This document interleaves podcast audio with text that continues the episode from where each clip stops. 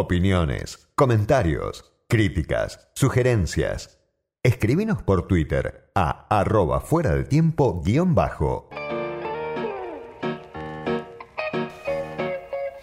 Vino hoy afuera de tiempo Carlos Carli Bianco, el jefe de asesores de Axel Kisilov, del gobernador de la provincia de Buenos Aires. Fue su jefe de gabinete. Y bueno, ya había tenido una experiencia como funcionario en el último kirchnerismo, 2011-2015. Ex vicecanciller, en ese momento, Carli Bianco, porque además es economista, licenciado en comercio exterior por la Universidad de Quilmes. Carli, ¿cómo andás? Gracias por venir esta tarde. ¿Qué tal? ¿Qué tal? Buenas tardes. Muy bien, muy bien. Bueno, arranco por, por algo de lo que de lo que venía comentando hace un, un ratito, la situación económica, la inflación, ¿no? que obviamente gobierna parte de las discusiones, eh, un 6%. Es cierto que hay un contexto internacional, pero Argentina tiene eh, su propio problema previo, estructural, de larga data. Y mi pregunta, mi primera pregunta, tiene que ver con una declaración que vos hiciste hace no tanto en alguna entrevista. El peronismo no es un proyecto de subsistencia de las clases trabajadoras o populares, es un proyecto de trabajo y dignidad, ¿no? Y en un contexto como este, con la inflación corriendo por encima de eh, los ingresos de parte de la población, por lo menos, cuando hay parte de la población, eh, un porcentaje muy alto de la población en la informalidad, mi pregunta sería, ¿qué tiene que hacer el gobierno para no seguir perdiendo legitimidad entre esos sectores que se ven más afectados por, por estas cifras de, de inflación y para no ser eso eh, que vos decías, bueno, no es el peronismo esto, ¿no? Eh, una estrategia de subsistencia. Eh, sí, sí, sí, efectivamente. Mirá, veámoslo un poco en términos históricos, o, de los últimos tiempos por lo menos. el fenómeno inflacionario empieza en Argentina con un disparador en 2007, 2008, sobre todo 2008, después de la crisis de la, que hubo en Estados Unidos, con un salto fuerte del precio de los alimentos. Eh, gran parte de la crisis, al caerse los activos inmobiliarios, esos activos se destinaron a las commodities como elemento de inversión, como objeto de inversión, y eso disparó los precios. Y eso empezó a generar un proceso inflacionario en nuestro país, que después por otras razones se fue profundizando, que se tomaron determinadas medidas en su momento, el recordado precios cuidados, pero otras medidas, si querés, más de carácter macro, que entre 2014 y 2015 Em, permitieron avanzar bastante sostenidamente. Bueno, esto lo mostró también la presidenta, la vicepresidenta eh, hace poquito. Eh, permitieron hacer una reducción bastante importante de los niveles inflacionarios entre 2014 y 2015. Después vino el macrismo, eh, prometiendo una solución en dos minutos y en dos patadas, como lo dijo en su momento el expresidente Macri, y lejos de controlarla, la multiplicó. Terminamos el periodo con casi un 54% de inflación eh, comenzó nuestro gobierno peronista, efectivamente, como vos decías, eh, llegó la pandemia, la pandemia generó algunas situaciones a nivel global eh, de problemas en la cadena de suministro, justamente por los transportes, por, la, por el cierre de algunas actividades, etcétera, que impactó también en los niveles inflacionarios. Y ahora nos toca la guerra, la guerra en, en Europa, la guerra en Ucrania, que también obviamente tiene efectos inflacionarios, sobre todo sobre los alimentos y la, la energía, eh, que es lo que está pasando en todo el mundo y que ha profundizado los niveles de inflación en Argentina, teniendo en cuenta que ya existía un régimen de alta inflación funcionando en nuestro país con distintas causas. Me animo a decir las principales, la inflación importada en su momento, después las distintas devaluaciones que, y muy fuertes que hubo durante el gobierno de Macri que exacerbaron el nivel de precios y bueno, en general una cuestión muy vinculada a los regímenes de alta inflación que es adaptarse a las futuras expectativas inflacionarias de los agentes que van remarcando porque van viendo... una, una devaluación antes con Kicillof, Sí, sí, sí, sí, también una, una mucho más pequeña, digamos, pero una devaluación que generó también un aumento de los precios, pero que justamente con distintos instrumentos macroeconómicos y después de, de control de precios, por eso te decía, el recordado precios cuidados, bueno, que todavía está vigente, permitió hacer un control relativo y un, proceso de desinflación. Em, en ese contexto, eh, lo que vos decías, un gobierno peronista no solamente puede aspirar a mantener a los sectores trabajadores, a los sectores eh, de menores ingresos en un proceso de subsistencia, sino que el objetivo de todo gobierno peronista, y esto forma parte de nuestra doctrina, de nuestra experiencia histórica, es mejorar las condiciones materiales de vida de nuestra población, de nuestro pueblo, y es a lo que vinimos también. Eh, en la campaña nuestra Hmm. tenía que ver con eso, Sí. en nación y en provincia. Eh, ¿Qué sucedió después de, de la pandemia? Que tuvo un impacto muy, muy fuerte, sobre todo en la actividad económica. Eh, se recuperó la actividad económica en 2021, inclusive sobrepasando los niveles de, de 2019, los niveles previos a la pandemia, los niveles previos al comienzo de nuestro gobierno. La cuenta que hoy está pendiente es justamente modificar el patrón de distribución de los ingresos, eh, también con cifras que ya son conocidas. Cuando al final del gobierno de Cristina teníamos eh, más del 50% de la distribución funcional del ingreso, como se lo conoce técnicamente, que iba hacia los trabajadores y un poco menos del 50% que iba hacia el capital. Eso se ha dado vuelta mm, cuando termina el gobierno de Macri, sobre todo a partir de la crisis de 2018. Esos porcentajes se ponen en 60-40 a favor del capital, en contra del trabajo y justamente por los efectos de la pandemia, por las complicaciones que hemos tenido, se mantienen en esos niveles o similares. Es decir, que no se ha podido recuperar la parte perdida de la capacidad adquisitiva de los salarios eh, en estos años respecto de la situación del macrismo o se ha recuperado muy poco. Eh, me parece que esa es la cuenta pendiente y ahí hay dos elementos que hay que solucionar. Por un lado, la inflación. Hay que empezar a trabajar en un proceso de mediano plazo de desinflación y nosotros creemos que, que la forma de hacerlo es, en primer lugar, desacoplar los precios internacionales de los precios domésticos.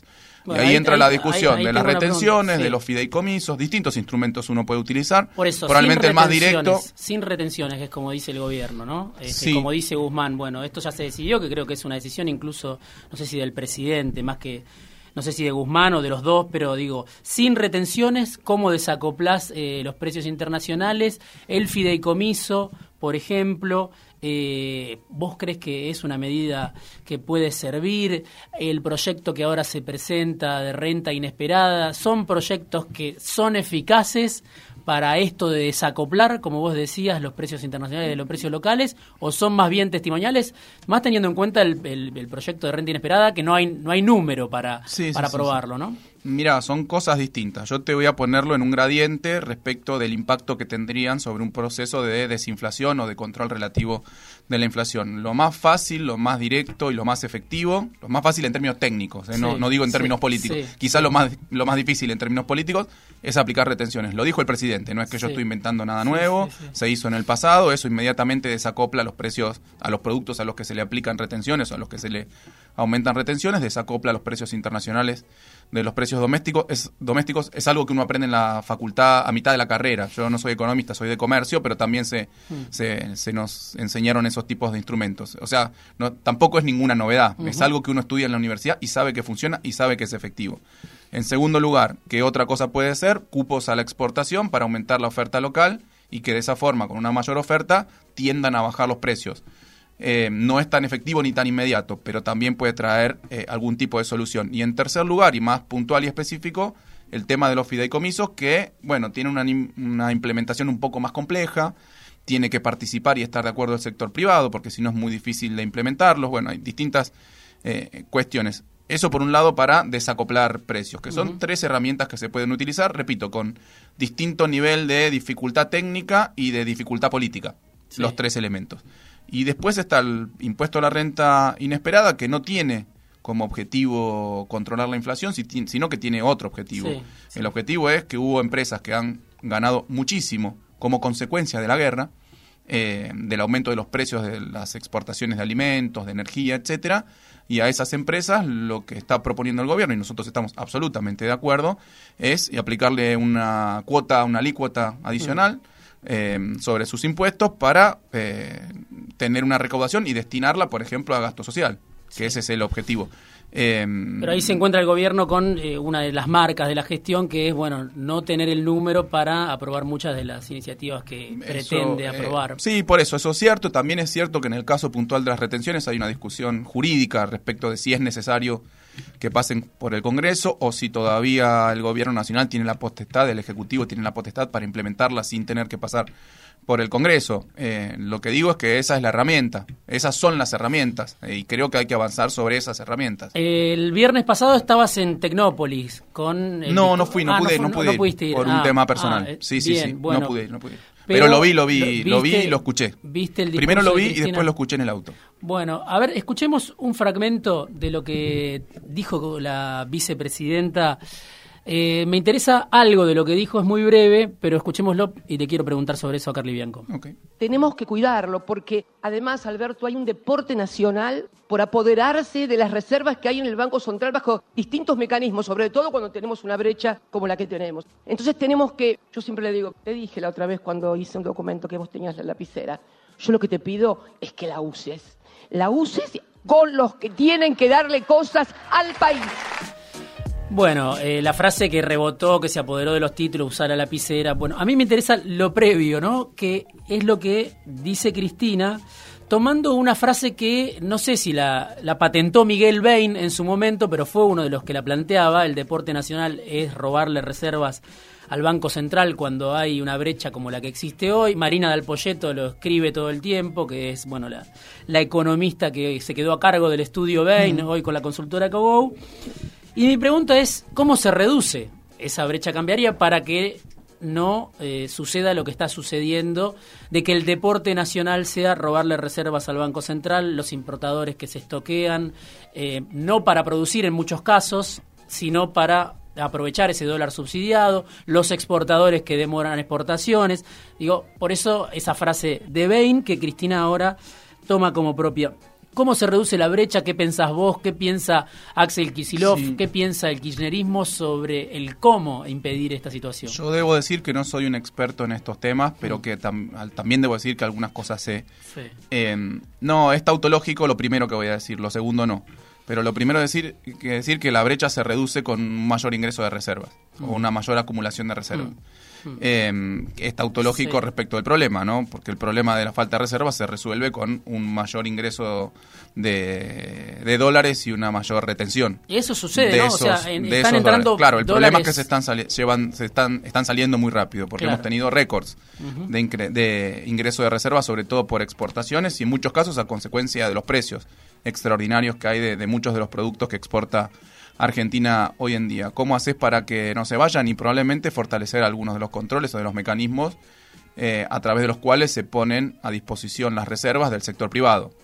Eh, cuando uno mira los números del balance comercial, de, la balanza de pagos, mejor dicho, más que el balance, o del balance comercial también, eh, hay que, creo que ajustar un poco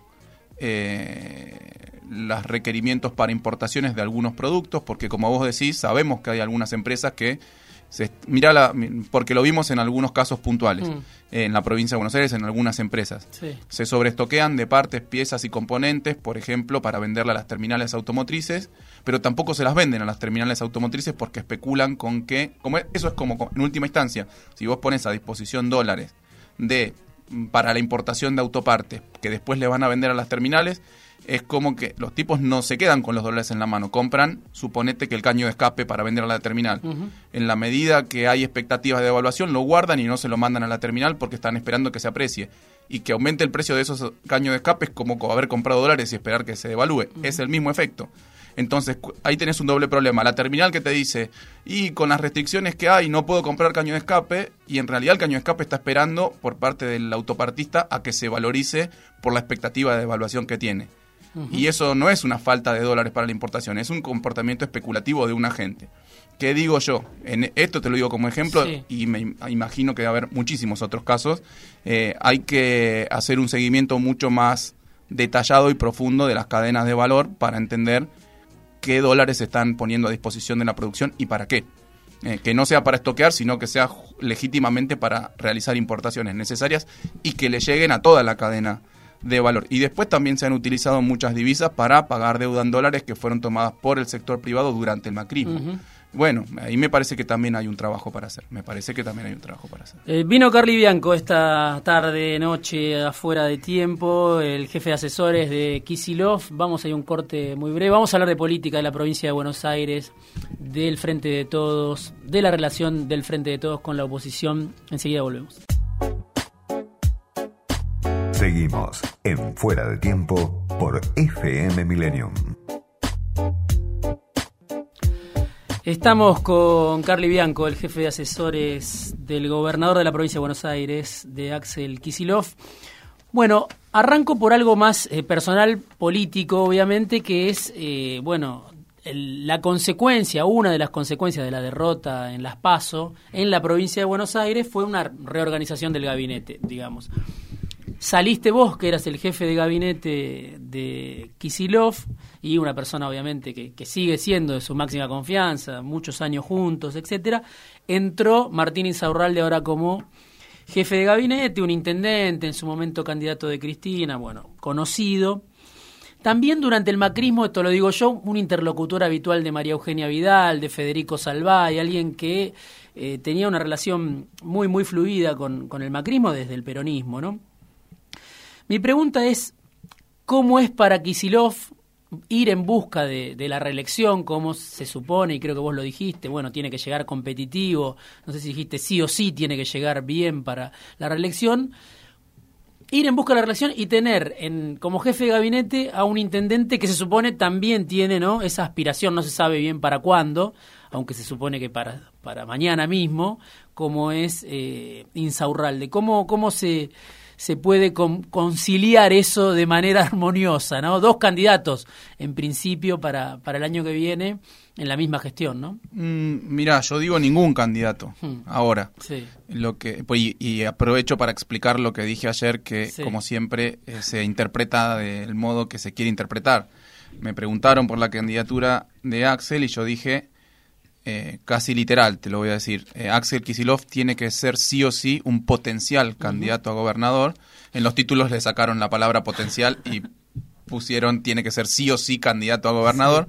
¿Por qué lo digo un potencial candidato a gobernador? Porque si Axel no es un potencial candidato a gobernador significa que nuestro proyecto fracasó.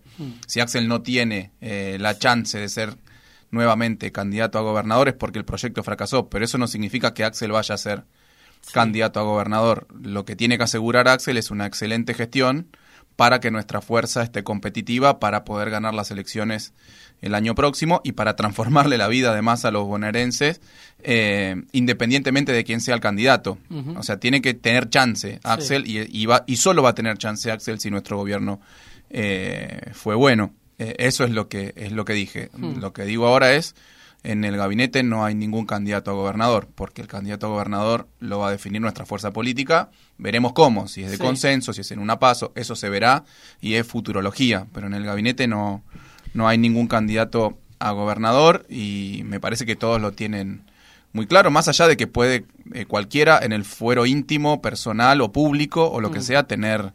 Eh, tener la intención, tener el objetivo, bueno, eso está muy bien. Eh, los que hacemos política la hacemos eh, justamente para eso, para poder conducir de alguna forma un proyecto político que le transforme, lo, por lo menos desde el peronismo es eso, que le transforme la vida a la gente. Ahora, eh, se habla, ¿no? Desde el frente de todos, en esta heterogeneidad, esta discusión, de, que obviamente está, está expuesta, es permanente, tiene este consecuencias, renuncias de funcionarios, por lo menos a nivel nacional. O sea, esta discusión que tiene mucho de económica, pero me imagino que, que también algo de política, se habla, casi te diría, como salida de consenso de la paso, ¿no? Como una instancia en la cual el Frente de Todos espera llegar unido para dirimir ahí las candidaturas. Esta conclusión que hoy parece abonar desde Alberto Fernández hasta Cristina, ¿no? Habla de que fue errado el mecanismo previo de decisiones que tuvo Cristina en su momento, es decir, Scioli, el propio Axel, Alberto, o habla de que hoy el kirchnerismo no tiene la fuerza para decir, bueno, vamos con nuestro candidato y que pase lo que tenga que pasar porque juntamos lo suficiente, tenemos el músculo suficiente para ir a pelear y no necesitamos pasos, hacemos como hicimos toda la vida, que de, un, de un dedo suelen salen los candidatos y, y se ganan las elecciones, así sucedió durante mucho tiempo, después ya no. Mira, a ver, eh, las pasos son un instrumento mm. eh, que está vigente y que puede ser utilizado o no. Mm. Y que es utilizado bajo determinadas circunstancias. En general, en general, me animo a decir, las pasos están más pensadas para la oposición que para el oficialismo, porque en general, si está en el oficialismo, se supone que quien gobierna ejerce un liderazgo sobre el resto de la fuerza política. En general, digo, no necesariamente tiene que siempre pasar así. Eh, y sobre todo, si vos haces una buena gestión, un buen gobierno, es difícil eh, proponer otro candidato ante un candidato que estuvo siendo ejecutivo mm. y que tuvo una buena gestión. No tiene mucho sentido. Eh, las PASO aparecen como mecanismo para el oficialismo en caso de que el gobierno no, no haya sido lo suficientemente satisfactorio o que quien estuvo en el Ejecutivo no haya tenido la capacidad política de conducir al resto, del, en este caso, del frente político. Por eso eso lo vamos a ver el año que viene. Si efectivamente hay candidatos de consenso. Yo me animo a decir más que de dedo, de consenso. Porque, digo, sí, obviamente eh, fue Cristina el que, la que definió la candidatura de Alberto y probablemente mm. la que definió la candidatura de Axel, seguramente. En última no apareció nunca nadie que diga, no, lo consultó conmigo eso. Claro, pero nadie tampoco se opuso a esas candidaturas. Bueno, ahora Máximo Kirchner parece que dice que se, que se opuso. Bueno, puede ser, puede ser en el, en, el, en, el, en el fuero privado, puede ser, yo no lo sé.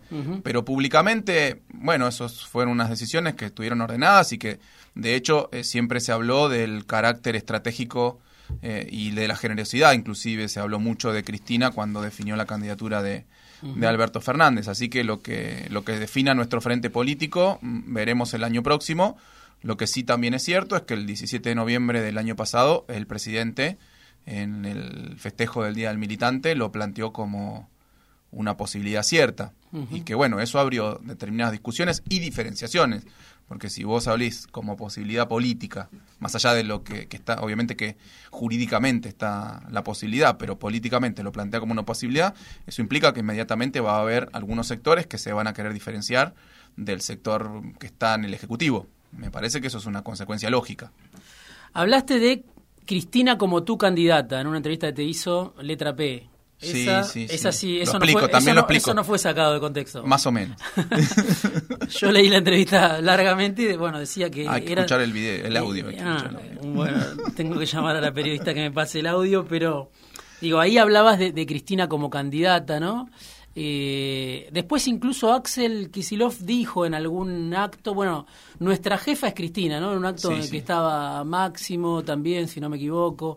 Eh, ¿Cuál es la idea de, del kirchnerismo, podemos decir, eh, hoy dentro del Frente de Todos? Cristina es una candidata para preservar lo propio como pudo haber sido en el 2017. Es una candidata que tiene capacidad de articular una mayoría como pudo hacerlo a través de la designación de Alberto, después de ocho años de ser presidenta, después del desgaste de este Frente de Todos, después de la derrota de las PASO del año pasado. Em. ¿qué, puede Cristina hoy como, como candidata eh, para ustedes? Digo, ¿puede ganar la elección? ¿Necesita ese plus todavía? Oh, explico un poco todo. En la, esa nota me, me venían preguntando por distintos eh, posibles candidatos a, a, presidente, bueno, por Alberto, por Axel, etcétera, y me preguntan, bueno, ¿y tu candidata cuál sería? Y yo digo, bueno, Cristina siempre es candidata del kirchnerismo. Para cualquier kirchnerista, como soy yo, Cristina es candidata a todo. Mi, candidata, dijiste. Claro, bueno, por eso, mi, pero por, como kirchnerista.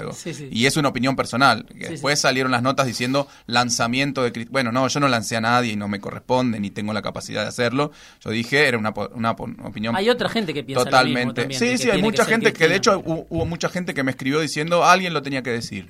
Eh, está muy bien lo que hiciste. Eh, así que eso. Después, eh, a ver, Cristina tiene capacidades políticas eh, y de gestión, como lo demostró, extraordinarias. Yo siempre lo dije, lo hice público, para mí es el principal cuadro político contemporáneo, sin ninguna duda, de la democracia para acá, seguro. Después estarán en discusión si pues eh, fue Perón, fue Cristina, etcétera, o Néstor, etcétera. Pero para mí es el principal cuadro político que ha dado nuestro país en los últimos 40 o 50 años, seguro y sin dudarlo.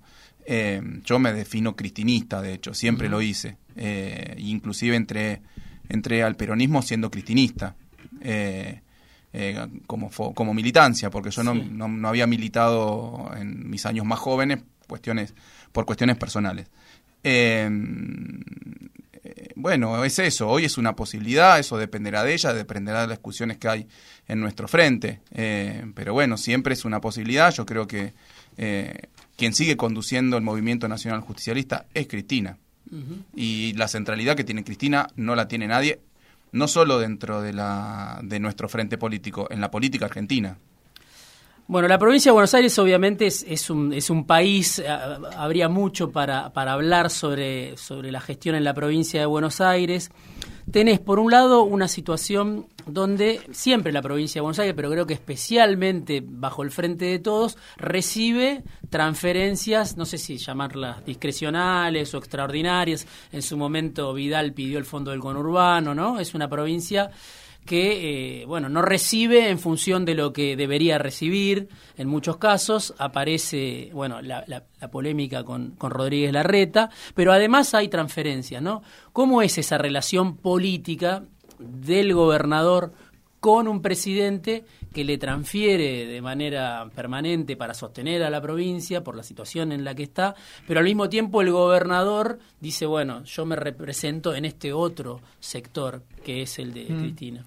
No, primero aclarar lo de lo, de lo que recibe la provincia de Buenos Aires, que no son transferencias eh, eh, extraordinarias respecto de lo que le corresponde a la provincia. Es una forma de compensar lo que perdió la provincia de Buenos Aires en términos de coparticipación allá por el año 87-88, mm. en donde la provincia se dio 8 puntos porcentuales de la coparticipación a las provincias del norte, eh, en la época de Alfonsín, cuando estaba Armendáriz como, como gobernador.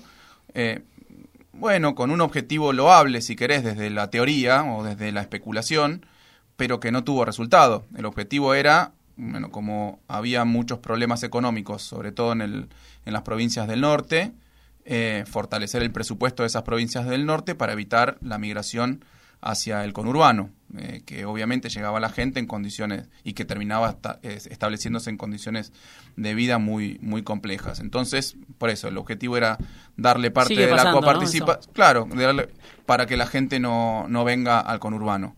Eh, un error, digo yo, porque efectivamente se hizo, se giraron esos fondos a las provincias del norte, eh, se hicieron las obras de infraestructura, se hicieron caminos, se hicieron puentes, se hicieron hospitales, se hicieron escuelas. Ahora, el problema, eso era un problema en las provincias del norte, pero el principal problema que tiene la gente cuando migra, en este caso migración interna, es que no tiene laburo. Ahora, si vos no generaste un proceso de industrialización y de generación de empleo en las provincias del norte, a pesar de que le hagas puentes, escuelas y sistema de salud bueno, la gente se iba a volver a donde está el laburo, que era el conurbano bonaerense, que era la capital, etcétera. O sea que ese problema no solucionó. El saldo de eso es que la provincia perdió gran parte de sus recursos y tanto el fondo del conurbano en la época de Dualde y Menem, como bueno, el reclamo de actualización que después tuvo eh, Vidal, que por un lado se lo dieron, pero el otro lado se lo quitaron porque le tiraron a la provincia por la cabeza y sin los recursos el pago de los subsidios a la energía y al transporte, o sea que no le dieron nada en realidad a Vidal y bueno, y con eventualmente las transferencias que hace el gobierno nacional a la provincia de Buenos Aires, lo que se hace es compensar lo que se perdió y que de alguna manera lo tenés que poner en el lugar que está la mayor población, los mayores índices de desempleo, los mayores índices de pobreza, los mayores índices de indigencia. Y muchas veces dicen, no, a la provincia que más le dio el gobierno de las transferencias discrecionales es a la provincia de Buenos Aires. Claro, la provincia de Buenos Aires explica el 40% de la Argentina. Y cuando vos mirás cuánto le dio, es el 38, es el 40. O sea que no le dio más de lo que le corresponde. ¿eh?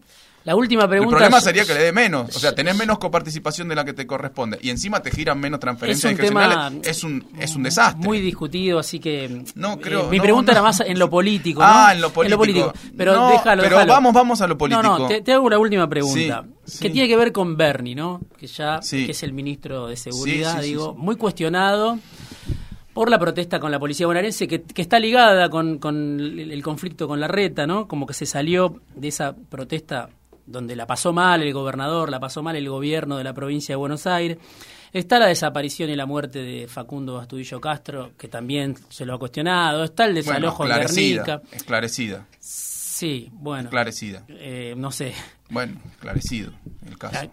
No sé si lo familiar, pero bueno, eso bueno, sería... está bien, está bien, pero no en la sé si justicia te digo yo y sí. yo estoy absolutamente convencido que el esclarecimiento... Eso eh, sería para un programa especial, por ¿no? eso, lo de, por lo de eso, Facundo eso. Astudillo Castro. Pero Por te lo eso. menciono como ejemplos de cuestionamientos a Bernie, alguien que cuestiona al presidente, que no sé hasta qué punto tiene relación hoy con Cristina. Digo, ¿por qué lo sostiene el gobernador? Mirá, porque está haciendo una gestión excelente. ¿En qué el ministro Berni. La política de seguridad y la política de transformación de la policía de la provincia de Buenos Aires es excelente.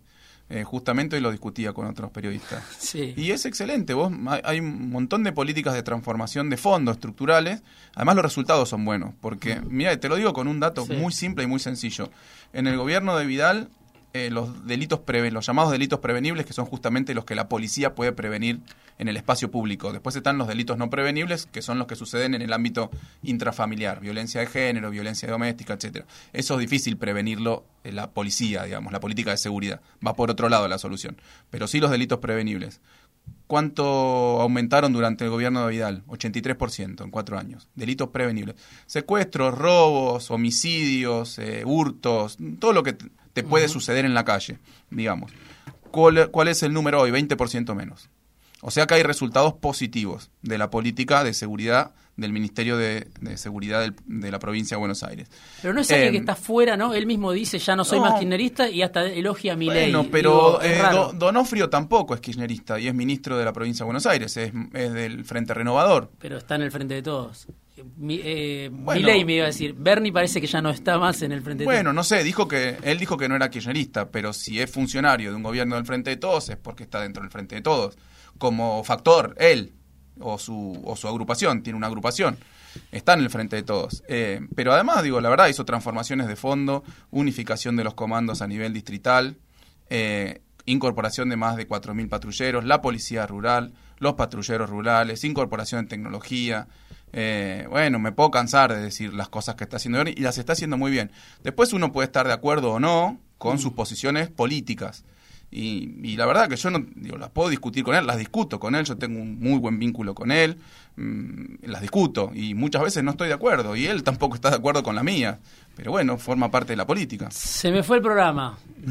Me quedaron un montón de preguntas y esto para discutir largamente las últimas dos o tres, pero gracias Carly por A este vos, a rato, vos, por muchas haber gracias venido por la invitación. esta tarde. Afuera de tiempo vino Carly Bianco, el jefe de asesores de Axel Kisilov.